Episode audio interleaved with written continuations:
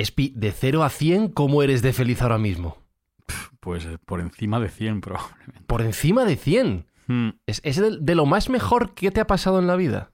Pues, tío, es que es una cosa que llevo esperando toda la vida, la verdad. Más que a Papá Noel y a los Reyes Magos, ahora que estamos en Ma- fechas. más, más, más. Más tío, todavía. sí. Todavía más. Jope, más que tu cerveza favorita. Más que mi cerveza favorita. No me puede ser verdad. ¿Tienes música de evento mega grande? Música de, pero del mejor evento de tu vida? Pero por supuesto la tengo aquí preparada. Venga, vamos a contarlo. porque- ¿De qué estamos hablando? Vamos allá. Espera que la pongo. Según avanzó la prensa hace unos días, y hoy mismo, el día en el que estamos grabando, quiero decir, ha confirmado la secretaria de Energía de Estados Unidos, Jennifer Granholm, el Lawrence Livermore National Laboratory de California ha conseguido una ganancia neta de energía mediante fusión nuclear, que esto ahora nos explica lo que, ¿vale? Un paso enorme en el desarrollo de una investigación que lleva décadas de recorrido y que busca la obtención de una energía limpia, barata y casi inagotable. Bueno, pues de todo esto hoy hablamos en Mindfacts. Buscamos los límites de la ciencia, el futuro de la tecnología, el alcance de la mente humana. Esto es Mindfacts. Bienvenidos a Mindfacts, donde buscamos los límites de la ciencia, de la tecnología y de la felicidad de un hombre como Alberto Espinosa. Sí, señor.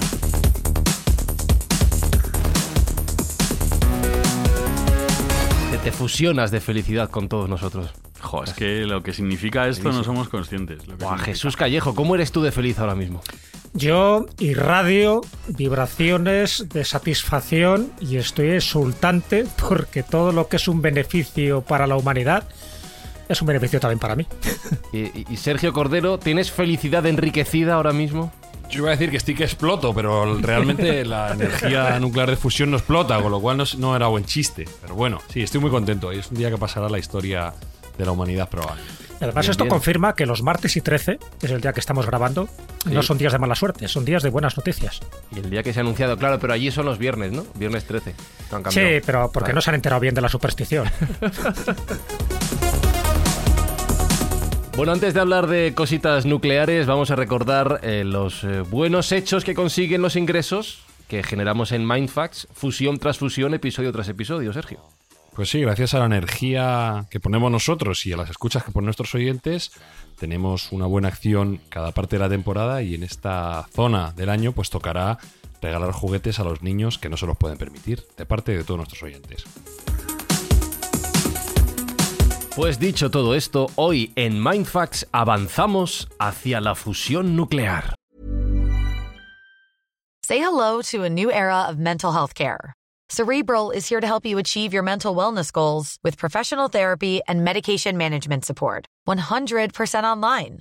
You'll experience the all new Cerebral Way, an innovative approach to mental wellness designed around you. You'll get a personalized treatment plan from a therapist, prescriber, or both in a safe and judgment free space. Your cerebral therapist or prescriber will outline a customized plan with clear milestones along the way so you can get to feeling your best. With Cerebral, you're not alone in your mental health journey. We're here to empower you to live a fulfilling life.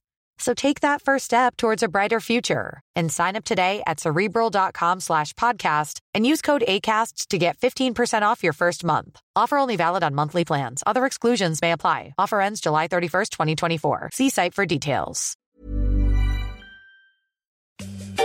Queridos Mindfactors, os recuerdo que el viernes 22 de marzo a las 8 de la tarde tenemos una cita, una cita doble, programa doble de Mindfacts en vivo en el Palacio de la Prensa de Madrid. Junto con Martín Sierra, y si acaso con Javier Sierra, hablaremos de nuestro viaje hacia el espacio desconocido. Tenéis las entradas a la venta en palaciodelaPrensa.com, palaciodelaPrensa.com y todos los ingresos que consigamos irán destinados a la ONG Médicos Sin Fronteras. Así que si queréis venir, aprender, pasarlo bien y además hacer una buena acción, palaciodelaPrensa.com para venir a ver Mindfax en vivo. Nos vemos.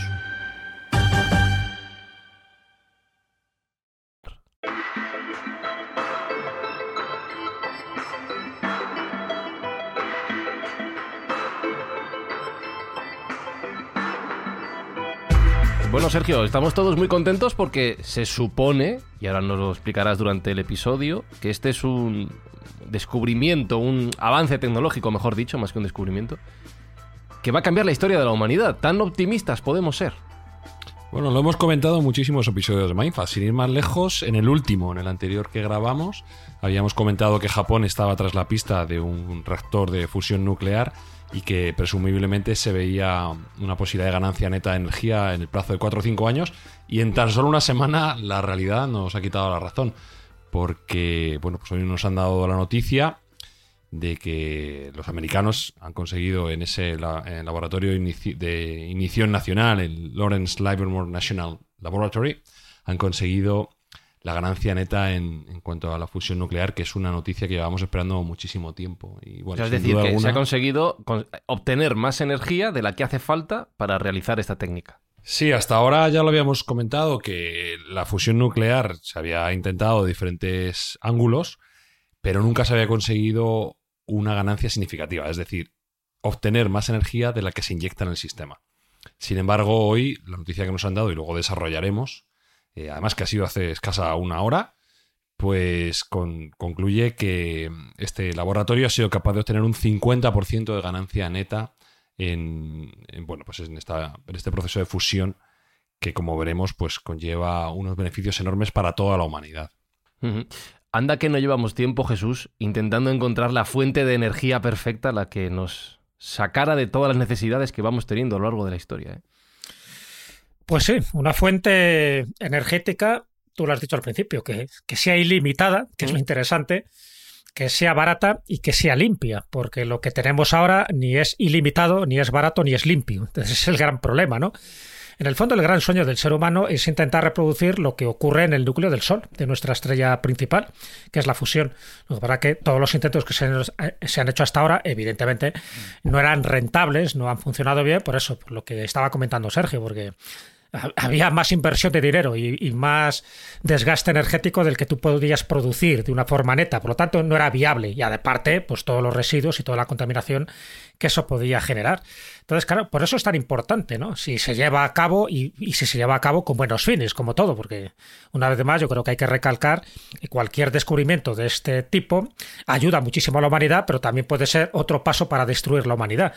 Acordaros un poco lo que decía Michio Kaku. Michio hace ya tiempo nos dice que en los próximos 100 años la humanidad está en un impasse muy interesante, porque a través de la ciencia me refiero y de la tecnología, porque o bien llegaremos a conquistar las estrellas y por lo tanto a suministrar energía no solo de nuestro sol sino de otras estrellas o bien nos llegamos a autodestruir nos Escúchame, llegar... con lo felices que estábamos y viene Jesús aquí con el discurso agorero ahora ¿eh? no, no, no, no, no, no, es un discurso agorero. Kaku dice esto que Michio Kaku dice no sé qué. ¿qué sabrá Michio Kaku de estas cosas hombre pero él decía en los próximos 100 años, yo creo que se, ha pasado. Yo creo que en los próximos 50 años lo vamos a saber.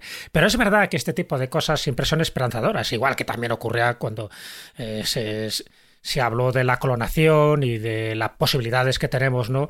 de replicar genéticamente a especies y tantas y tantas cosas, porque fíjate los, el panorama que se abre.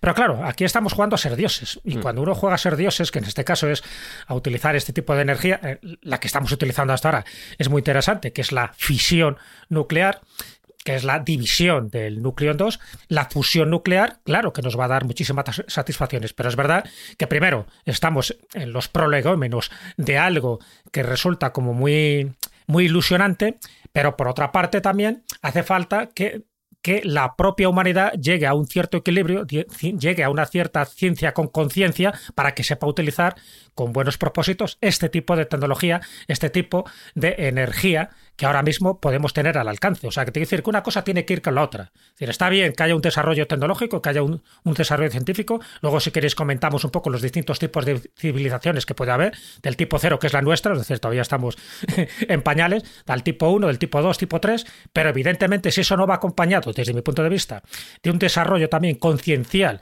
espiritual, ético y moral, pues evidentemente lo que tenemos ahora es como si le das una escopeta a un niño pequeño. Vamos a ver qué ocurre. Sí, esa, esa escala a la que hace referencia, tipo 0, tipo 1, tipo 2, es la escala Kardashev de la que hemos hablado algunas veces. Sergio, yo no sé si este paso adelante nos lleva también a avanzar a un nivel en esta escala o todavía no estamos ahí.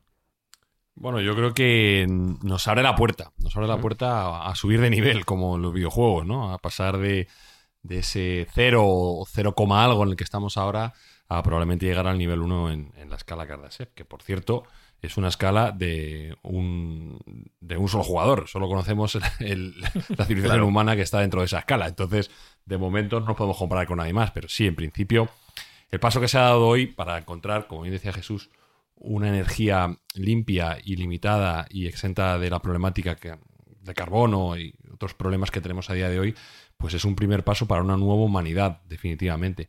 Porque mm, podemos eliminar de un plumazo todos los inconvenientes que tiene el déficit energético que arrastramos ahora mismo. Es decir, la humanidad no avanza, no sale, no concreta y no proyecta porque tiene limitaciones y gran parte de ellas son esas limitaciones energéticas que con el experimento que hoy se ha comprobado, pues pueden quedar atrás, pueden quedar atrás en el futuro y sobre todo una cosa que es muy importante es que podemos por fin empezar a limpiar la casa.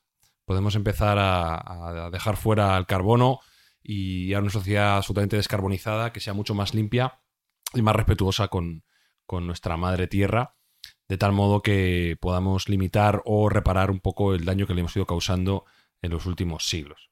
Entonces, yo creo que es una buena noticia para el entorno, para nosotros mismos y para las generaciones venideras, definitivamente.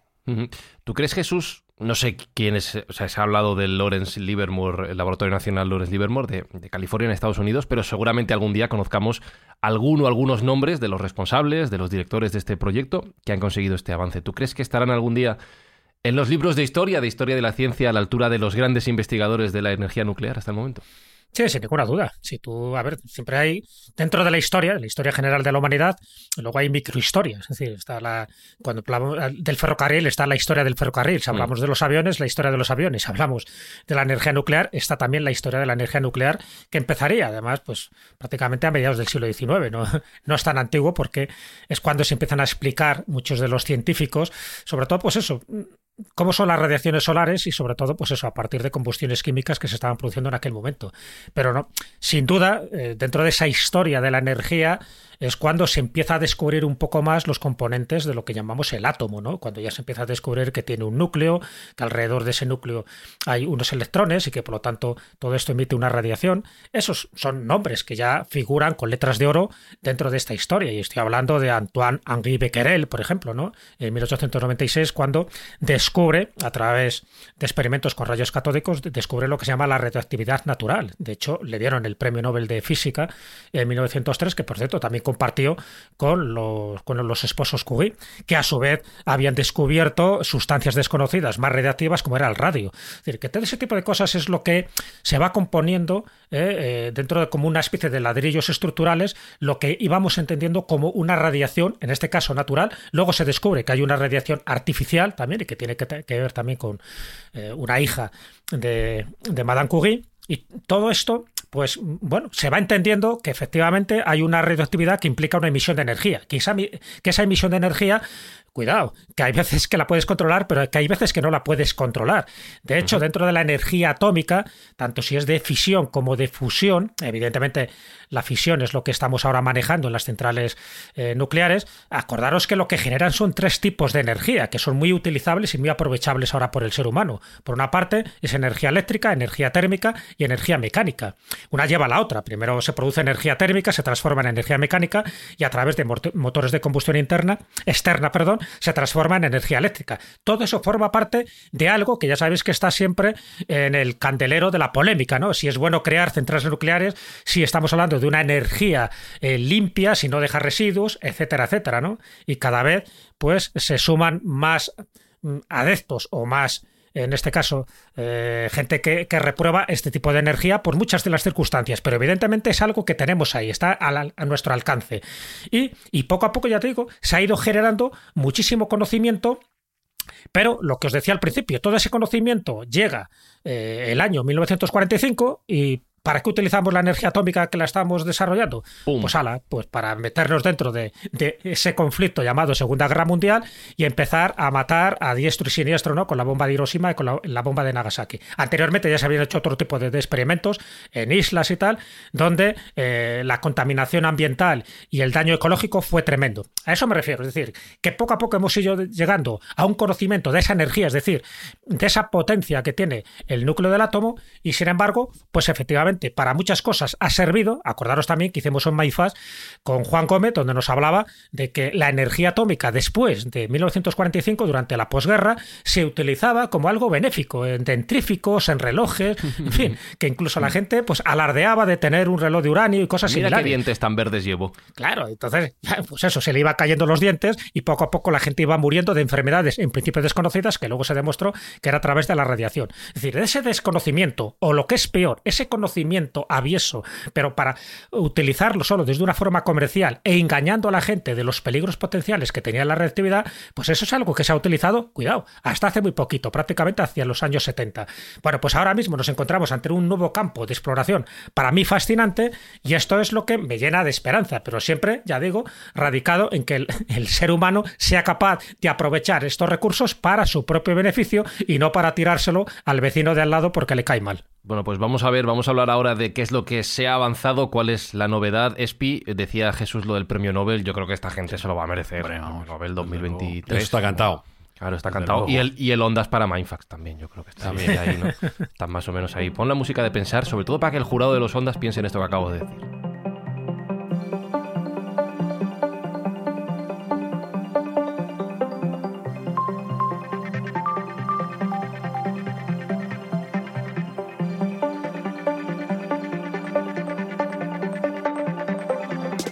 Ver, Sergio, como en Barrio Sésamo, fusión, fisión, fisión, fusión. ¿Qué es lo que teníamos hasta ahora y, cuál es la diferencia con lo que viene a partir de este momento?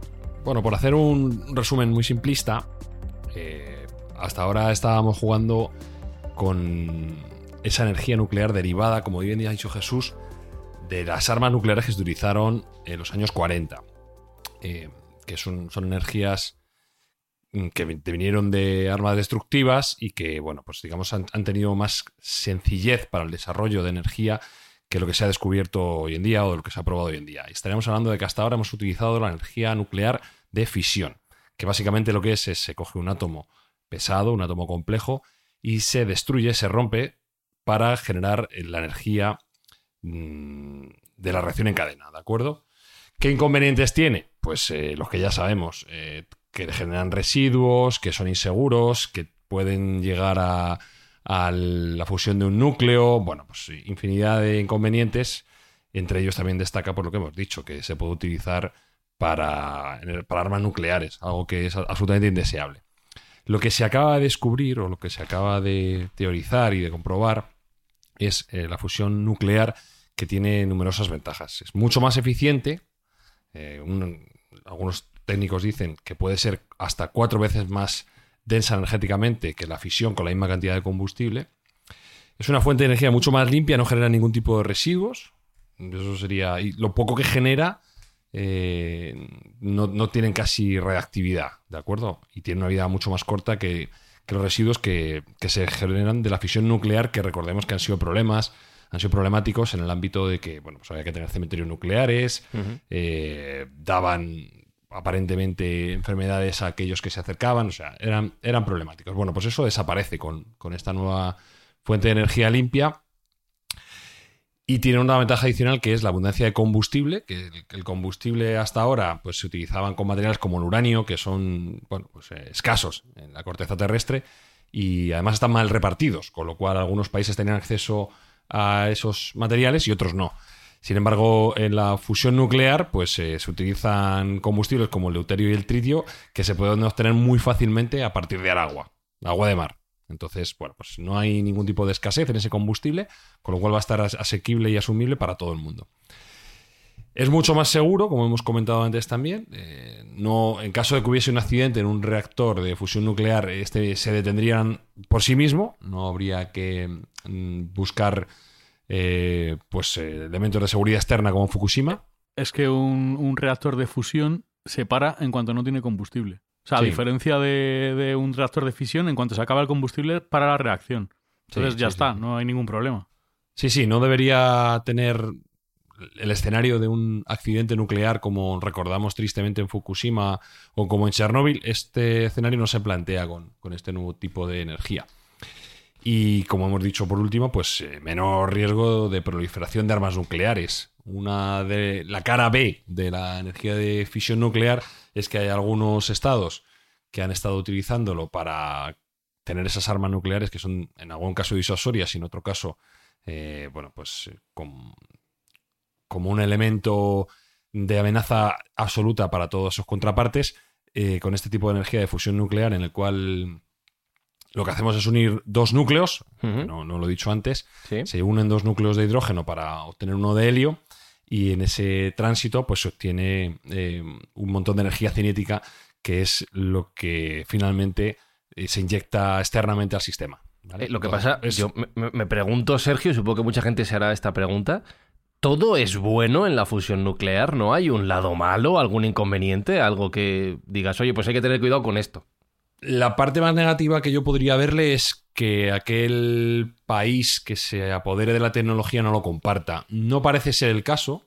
Parece que mm, los americanos, al menos de palabra, han dicho que piensan compartir con sus contrapartes, tanto en Japón como en Europa, eh, todos sus avances y todos sus descubrimientos. Porque, bueno, podríamos hablar largo y tendido de los diferentes tipos de reactores nucleares de fusión que existen. No nos daría el programa entero. Pero bueno, basta decir que hay diferentes aproximaciones a, a este problema. Eh, la aproximación que ha tenido éxito finalmente no era la que más se estilaba, la que más se estilaba era los reactores de tipo tokamak, que son, bueno, pues eh, unos contenedores toroidales de iones magnéticos, ¿vale? Es algo un poco complejo que... que- O sea, hay como dos formas, ¿no? La- lo que han hecho esta gente es, el, por confinamiento del átomo, o sea, dejarle muy quieto para calentarle con láser. O sea, porque esto en el fondo es crear una pequeña estrella. Las estrellas generan energía porque tienen, bueno, lo hemos contado mil veces, pero bueno, porque están sometidas a muchísima gravedad y a muchísimo calor. Entonces, para recrear eso, lo que se hace, se cogen los átomos de, de hidrógeno, que imagina- imagínate, en nano, micronanómetros, O sea, muy pequeñita. y hay que calentarlos mucho, mucho, mucho y que estén muy quietos. Y este es el sistema que se ha conseguido lograr. Entonces, hay, otro, hay otros sistemas que están en, en proceso de investigación que también son muy interesantes, que son con plasma. En vez de tener los átomos, sino tener plasma muy caliente, tenerlos en forma de plasma y calentarlo de una manera muy, muy, muy fuerte. Y eso es lo que nos ha logrado. Y los hay también por, por, por, por, eh, por, por magnetismo, digamos. Ujú. Esas son las tres vías que hay. Pero es que esto abre que se meta mucha pasta en las otras formas. Claro, lo que hemos sea, hecho... es la movida. Lo, lo que se ha descubierto ahora mismo es eh, que esto es viable y que es posible. Claro. Se ha se resuelto el, el problema científico, por así decirlo. Ahora ya es un problema de ingeniería exclusivamente. Claro. Una vez que se ha demostrado que es viable, que es posible y que tiene una base, entran los ingenieros y ahora empiezan a mejorar el procedimiento, empiezan a ver eh, alternativas viables, se utiliza el estándar AB, se hacen pro- probaturas, probablemente se ponga al servicio de esta investigación pues todo el desarrollo que tenemos en inteligencia artificial, machine learning y deep learning, con lo cual todo se evolucionará muchísimo más rápido. Y como bien ha dicho Alberto, pues eh, los, los, tipos, los tipos distintos que hasta ahora estaban probando, pues eh, los reactores tokamak toroidales en, en el ITER en Europa y en Japón, los, reacciones, eh, los reactores de cavidad de oscilación en China, pues tendrán un impulso importante al saber que esta aproximación que ha tenido el, el Instituto de California, pues ha tenido éxito y ha tenido ese retorno energético positivo, que es lo que finalmente hace mm, poner en relieve que esta tecnología es factible, es posible y es viable. Y ya solo es desarrollarla. Tú imagínate los chinos ahora cómo se van a poner las pilas para poderlo conseguir. O sea, es que es, es- es la Claro. competencia. Por, por eso Es cuando la me preguntabas tú si alguien, si veía alguna parte negativa, la parte negativa sería que hubiese un- una utilización egoísta de la tecnología y que no se compartiese con toda la humanidad, porque eso daría una ventaja muy importante a quien lo tuviera y sería una mala noticia para el resto de la humanidad. Entonces, eh, esperemos que no sea así, aparentemente no va a ser así. Mm, Es verdad que también había mucha, eh, mucha inversión por la parte privada y creo que es algo positivo que haya sido una empresa semipública en Estados Unidos que haya conseguido finalmente este gran logro, Hmm. porque tendrá muchas más papeletas para que sea compartido con el resto de sus pares científicos en todo el mundo. Y eso va a revertir en beneficio para toda la humanidad. Si hubiera sido una empresa de las muchas privadas que estaban investigando, mm, yo tengo alguna duda más de que se hubiera compartido abiertamente todo el avance y todo, todo este éxito que se ha tenido a día de hoy. Eso es lo más preocupante. Una preguntilla, porque cuando yo leí la noticia, eh, dijeron que este experimento que había producido una reacción de 2,5 megajulios de energía. Yo que soy profano en la materia, 2,5 megajulios es mucho. No, no, no, no, no, no, no es mucho, curiosamente. Yo tampoco, ya sabes que yo soy voy a hacer el cálculo en kilovatios en... de letras puras, pero no, es, es, tecno- es que energía suficiente para calentar unos cuantos eh, litros de agua. Tampoco es muchísimo, por lo, por lo que yo he escuchado en la propia ponencia, ¿eh? no, no es que sea yo tampoco experto. Pero lo más importante no es la cuantía, sino es la prueba de concepto. Al final se introduce un número, una cantidad de energía, pero se obtiene una un 50% mayor. Eh, se habían introducido, parece ser, estos dos megajulios y se han obtenido tres. Con lo cual, eh, ya en un primer instante, una ganancia neta de un 50% me parece brutal, porque a partir de aquí solo podemos mejorar. Entonces, eh, aunque a día de hoy no sea una energía muy significativa la que se ha obtenido, pero como digo, esta prueba de concepto cambia el paradigma energético de la humanidad. Es que luego podemos hablar largo y tendido, pero si tenemos una fuente de energía inagotable, el límite es la imaginación. Es que podemos hacer lo que queramos, podemos hacer campos de fuerza, podemos hacer máquinas voladoras, podemos eh, llevar mm, vehículos espaciales hasta lo más cercano a la velocidad de la luz que nos permita la física. Crear Es que podemos hacer lo materia. que queramos. Crear materia, que sería ya el, el último punto, ¿no? Crear Porque al materia. final son las dos partes de la ecuación, la energía y la materia. Crear materia de forma limitada, es decir, jugar a ser dioses. Realmente, si esta tecnología se desarrolla como, como estamos esperando, mm, va a cambiar la humanidad completamente. Por no hablar de su instalación más a corto plazo, que es pues eh, eliminar todos los problemas energéticos básicos que existen en el mundo. No olvidemos que muchísima gente muere por frío todos los años en el mundo. Eh, curiosamente, aunque hemos siempre denunciado el calentamiento global, muere nueve, nueve veces más gente por frío que por calor en el mundo. Con lo cual, bueno, pues eh, es un, un elemento que podría quedar absolutamente relegado en segundo plano y sería una revolución parecida a cuando dejamos de utilizar caballos para comenzar a utilizar coches, pues eh, que cambió el paradigma y cambió el, el escenario de todas las ciudades y de todos los entornos del mundo. Totalmente. Espinosa, estás haciendo cuentas, te veo ahí con, Sí, con no, la no. calculadora. eh, Sí, o Sí. sea, el- son 0,9 megajulios, pues son como 0,25 kilovatios hora. Que es poco. Vale, eso es la cantidad de energía en kilovatios que es más comprensible que, que en megajulios. Bueno, o sea, no es mucho, pero joder, Bueno. es, un, es un avanzado. Tampoco se buscaba con el experimento, no se buscaba eh, Claro. un gran retorno de energía. Al, al contrario que, por ejemplo, otros experimentos que se han hecho en Reino Unido, que sí que han utilizado eh, cantidades mayores de energía con un- una visión de obtener un retorno mayor. Esta, que también ya os puedo garantizar que, ha- que ha necesitado de muchísima energía porque se calientan el- estas bolas de, de combustible que se utiliza para este tipo de reacciones, se calientan a, a temperaturas altísimas, pero no era, no era el objetivo del experimento el obtener un número altísimo de energía, un- una cantidad en- altísima de energía, sino, vuelvo a repetir, validar que el procedimiento es viable, que es factible y, y que tiene un retorno energético positivo, una ganancia positiva. Eso, esa era la clave y eso se ha conseguido. Pero otra preguntilla, que estoy muy preguntón hoy. Venga. Eh, no va en Normalmente contra te de preguntamos las- nosotros a ti, ¿eh? No, Ya ves, ya ves, esto es raro. no, ¿sí? el tema me interesa muchísimo. Eh, ¿No va en contra un poco de las leyes físicas el crear No. energía ilimitada? No, No, no, no, bueno, no, no, no, no, porque no, se viola. por- Aquí puede no. explicarte lo mejor, Alberto. Claro, termodinámica, la ley de la, termodinámica, de la termodinámica no la viola, porque en el fondo tú estás extrayendo la energía de los átomos. O sea, esa energía está ahí. Sí. Es que esto lo están diciendo los medios, pero no estamos creando energía de la nada. La estamos extrayendo del hidrógeno. O sea, la, la energía potencial que tiene la estás ex- extrayendo de esa manera. O sea, evidentemente además necesita combustible. O sea, una, crear energía de la nada es crear energía de la nada. No, no. Sí, además, como hemos dicho, esto es un procedimiento que conocemos bien porque se da en el. Sol y en las estrellas. ¿no? Claro. Entonces, es un procedimiento que ya conocemos bastante bien. Y claro, es una forma de hablar, lo de energía gratis, ilimitada y de la nada. Como bien dice Alberto, si hay un componente material que, que- son esos átomos de hidrógeno que se fusionan para obtener uno de helio. Y en el camino es donde se obtiene esa cantidad de energía tan impresionante. es que en un informativo ayer, eh, cuando dieron la noticia, eh, dijeron, bueno, se ha roto el, el- el emblema de la ciencia de que la energía ni se, ni se crea ni se destruye, ni solamente se transforma. Y dije, pero ¿qué está diciendo esta- este, este ser humano? O sea, este señor que se vaya a, pero a, la- a la EGB. A mí, a mí sí que me surge una, una pregunta muy tonta, pero si el combustible perfecto para realizar esta transformación de energía es el agua, eso no puede ser un problema. Decías que es el agua de mar. Entiendo que, que se necesita muy poco combustible, muy poca agua para generar estas reacciones. Un solo Mira, vaso de agua podría eso es. da- dotar de energía a todo Nueva York un año. ¡Jobar!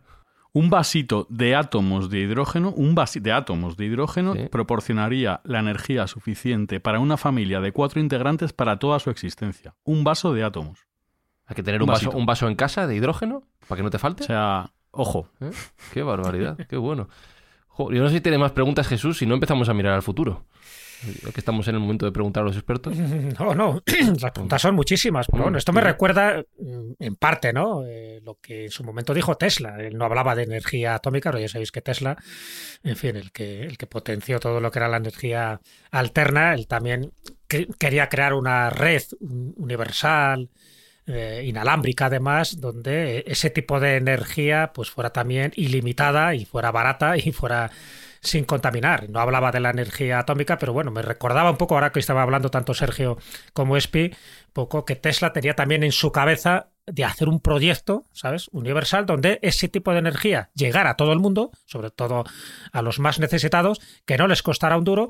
Lo que no especificaba es de dónde obtenía, ¿no? Toda esa fuente energética. Entiendo que del espacio, pues sabéis que él estaba como muy, muy concienciado con ese tipo de energía cósmica. Pero bueno, mm, me ha venido un poco a la mente, ¿no? Aquí a. Tesla. No sé si a vosotros también os ha recordado ese, ese concepto casi humanitario y altruista que quería Tesla, que por cierto no consiguió porque al final murió, como ya sabéis, pues prácticamente en la ruina. A mí eso es lo que me preocupa, que esto se convierta en un monopolio. Ya. O sea, que alguien tenga el monopolio de esto y entonces estemos en las mismas que estamos ahora mismo. Entonces, espero que, como seres humanos progresemos y seamos inteligentes y esto sea una patente para la humanidad. Es que esto es- nos va la vida en ello. Es que nos va la vida en ello. Oye, pues vamos a mirar hacia el futuro, como decíamos antes. Yo tengo aquí mi, mi botellita de agua en la mesa mientras grabamos Mindfax. Esto va a dar para un montón de... Esto me va a pagar la factura de la luz y, y- y de la calefacción durante un montón de años. Tengo aquí también mi vaso de Coca-Cola, que no sé si vale. Algo de, de hidrógeno llevará. Sergio, a, par- sabremos. a partir de aquí, ¿qué hacemos? ¿Hacia dónde vamos? ¿Cuánto tardamos? ¿Dónde llegamos? ¿Qué pasa? ¿Qué? Bueno, eh, vamos a poner encima de la mesa lo que es la realidad. Hasta ahora también hemos estado hablando a nivel hipotético y, teórico, ¿no? Eh, como hemos dicho antes, lo que se ha demostrado es una prueba de concepto y ahora el desarrollo de la tecnología como tal y el desarrollo de ingeniería va a llevar unos años. Eh, estaba comentando la portavoz del laboratorio que lo ha descubierto, hablaba de décadas. Eh, es cierto que ya no son cinco ni seis décadas, estábamos hablando a lo mejor de una o dos, para tener una planta mm, de producción de energía nuclear de fusión operativa. Eso son 20 años, eso es un plazo razonablemente corto. Hace 20 años no había internet casi, con lo cual, bueno, pues eh, eh, yo creo que mm, nosotros lo vamos a ver y, vamos a, a ser partícipes de esta nueva revolución. ¿Qué conlleva? Conlleva muchísimas cosas. Para empezar, un cambio brutal en la geoestratégica, en la geoestrategia y la geopolítica. Eh, ya no vamos a depender tanto de aquellos países productores de energías mm, contaminantes basadas en el carbono, petróleo, gas. Todo eso se va a desplazar. Si empezamos a tener este tipo de plantas de producción de fusión nuclear ubicuamente en todos los sitios donde se necesite, pues eh, se va a democratizar muchísimo eh, el acceso a esa energía y pues el cambio de paradigma va a ser total. Por así decirlo, no vamos a tener que depender de, de terceros países. Cualquiera va a poder producir su propia energía y eso va a cambiar el contrapeso del mundo, eso está claro. Y a partir de ahí, pues a medida que vaya evolucionando y vaya operando la ley de retorno acelerado, que va a permitir que cada vez sean más baratos, más ubicuos y más pequeños ese tipo de reactores, pues imagínatelo. eh, coches que, que pueden llevar sin, eh, sin necesidad de ningún tipo de combustible más que este a donde quieras, móviles que nunca se apagarán. eh, podemos no, sé si lanzar. me, no sé si me convence eso, Sergio. ¿eh? Ese- punto no sé si me... Todo el día bueno, pendiente del WhatsApp. no sé cómo. de Móviles que no tendrás que cargar. Pero tendrás Ah, que vale, cargar, vale, vale, vale. Lo Podrás apagar si quieres, pero que no, me quiten el botón, gracias. Efectivamente. Eh, y luego, bueno, pues pensando más a lo grande, pues eh, salir de la Tierra, como hemos hablado muchísimas veces, tener capacidad para visitar mm, otras galaxias, otros sistemas, otros planetas. Eh, y, y a partir de ahí la imaginación es el límite. Si es que la energía era nuestro tapón, realmente esa falta de capacidad energética era lo que nos estaba limitando como especie. A partir de ahí yo no veo límite. Ujú. Has dicho una cosa que me ha parecido alucinante. Has comparado esto con el avance de Internet. Mira que Internet ha cambiado nuestra vida en los últimos 20 años, pero es que en esos 20 años que proyectas hacia el futuro, con la generalización de este tipo de obtención de energía, el mundo puede cambiar muchísimo más rápido que lo que hemos visto hasta, ahora. Yo no sé si estamos preparados para eso, Jesús. Nos podemos volver locos. No lo sé, a ver, todo va muy rápido, es verdad que todo va muy rápido y también va muy rápido nuestra, nuestra concepción también de la realidad y del mundo. O sea, que lo que era impensable hace un siglo, pues ahora lo, aceptamos con una naturalidad tremenda. Yo entiendo que es verdad que nuestra capacidad mental se está desarrollando también un poco pues al, al impasse de, de los descubrimientos científicos y tecnológicos. De hecho, ahora estamos prácticamente a los casi casi a las puertas de una cuarta revolución industrial, ¿no? Siempre se ha hablado de, de las distintas revoluciones que hubo, ¿no? Empezando ya por las del 18, luego la de Internet, que nos ha cambiado totalmente nuestra visión del mundo, ¿no? El momento que se implantó Internet sin darnos cuenta de que, ya digo, eso cambiaba nuestra cosmovisión de, de lo que hacemos y de lo que somos y, del mundo en el que vivimos. Ahora estamos eh, también en, en, otra nueva revolución en ese sentido, que es la realidad virtual, ¿no? Donde muchas veces ya seremos incapaces de distinguir lo que es la realidad nuestra de, de, una realidad virtual impuesta, de una simulación, como hemos hablado tantas veces, y cómo no, si además añadimos dentro de esa ecuación pues toda esta energía y las posibilidades que nos da, ¿no?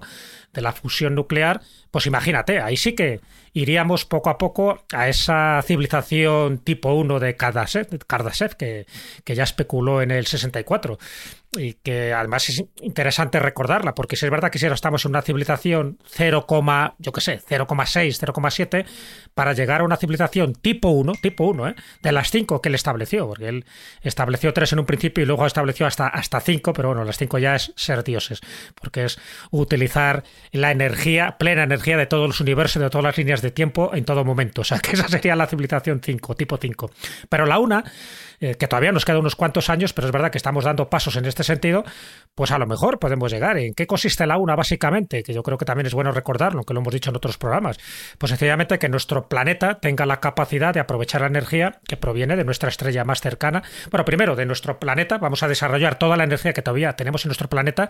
Fijaros que la fusión es una posibilidad de las que tenemos, pero es que podemos también controlar la energía de los volcanes, de las tormentas o de los terremotos, cosas que hasta el momento presente no estamos pudiendo controlar ni utilizar toda esta energía. O sea, una vez que podamos controlar toda la energía que genera nuestro planeta, muchas veces genera destructiva, eh, energía destructiva, pero que la podemos utilizar para nuestro propio beneficio, como podría ser un terremoto. Pues imagínate eso, luego ampliado a nuestra estrella, ¿no? A, a nuestro Sol, recolectando esa energía, guardándola para poder satisfacer demandas de energía de toda la población.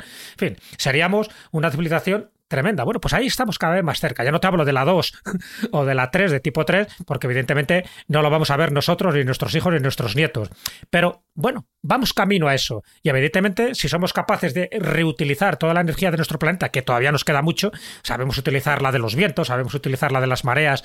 Eh, eh, acuáticas, pero todavía nos falta utilizar mucha energía. Bueno, pues una de las energías que nos faltaba era esta, la que estábamos comentando, que era la de la fusión, es decir, en el, en el fondo, ser capaces de producir lo que se produce en el propio Sol, ¿no? Esta especie de combustión química eh, general y universal e infinita.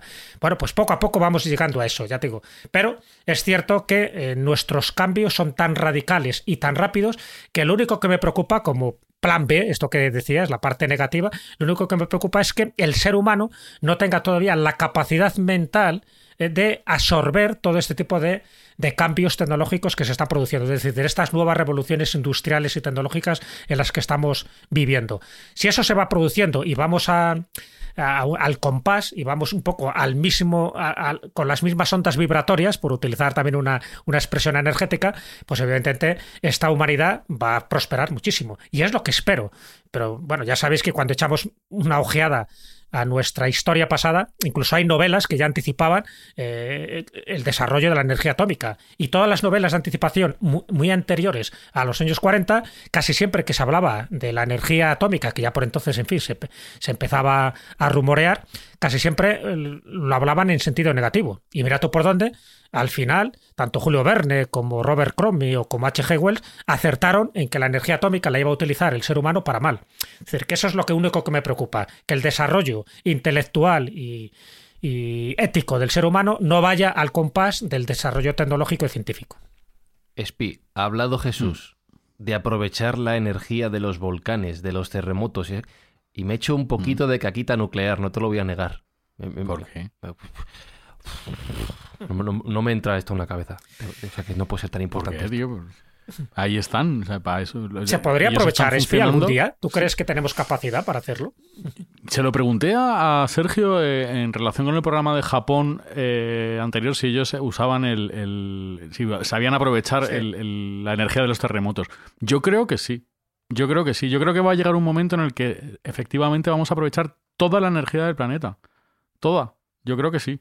Es que esto abre, nos abre mucho. A mí me ha abierto muchísimo la cabeza porque esto es lo típico que, que siempre que hablamos de esto es, no, o sea, dentro de 50 años, dentro de 50 años y ha pasado. Claro, es que llevamos Macho, 60 años esperando este momento. Ha pasado. Llevamos ya ha 60 pasado, años pa o más esperando este momento y hoy, hoy ha sido el día. Ha pasado y esto me abre la cabeza que prácticamente lo que se propone el ser humano es posible. Qué bárbaro. No sé. Pues un día histórico, un día para celebrar, un día para recordar, para estudiar en el futuro en los libros de historia, en las asignaturas de ciencia, de tecnología, ¿por qué no? Y quién sabe si dentro de 20, 50 años, con su móvil que no se apaga nunca, con una batería de fusión nuclear, alguien se acordará de este episodio de Mindfax y nos escuchará contando estos señores, estos señores, estos abuelos, ya contando sus batallitas del pasado, diciendo, ¿os acordáis cuando esto iba a pilas todo? Que las baterías que se acababan. ¡Ay! Y nos vienen diciendo, vaya, vaya, panda de. Cuando la energía era un problema. 2022. Y las facturas que llegaban, los palos que venían todos los meses. ¿De qué vivíais? ¿En blanco y ¿Os negro? acordáis? Pero existían los aviones, mamá, existían los aviones en aquella época. Esas preguntas que hacen los niños pequeños. Pues llegará. Estamos viendo el futuro y lo estamos contando aquí en Mindfacts.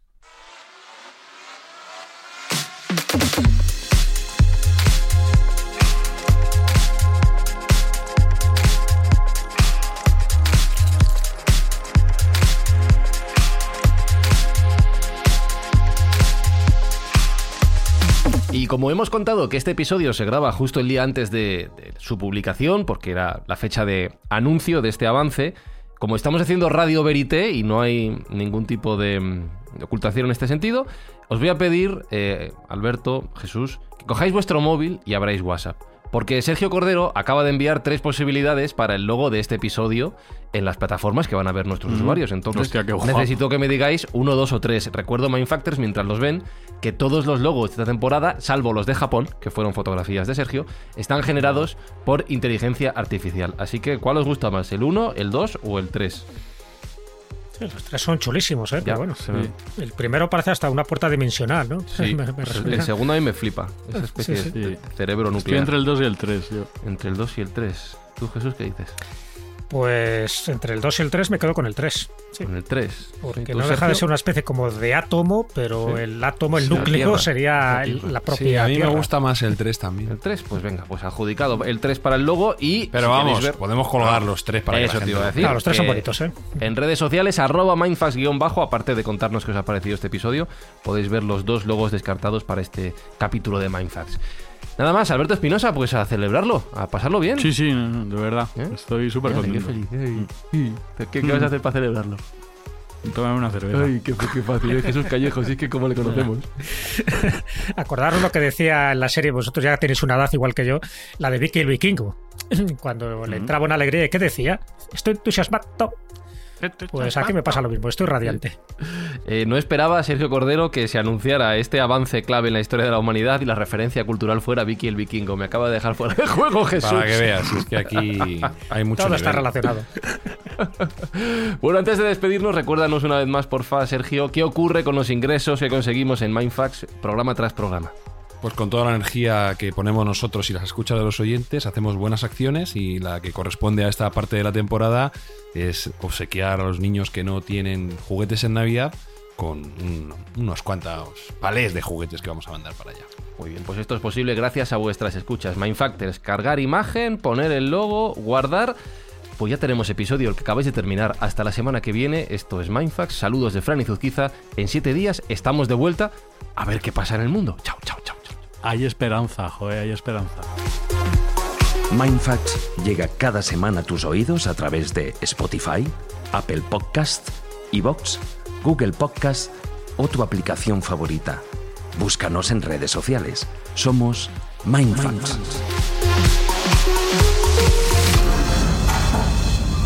Alteza, la transmisión que hemos recibido. ¿Qué nos han enviado? Esperanza.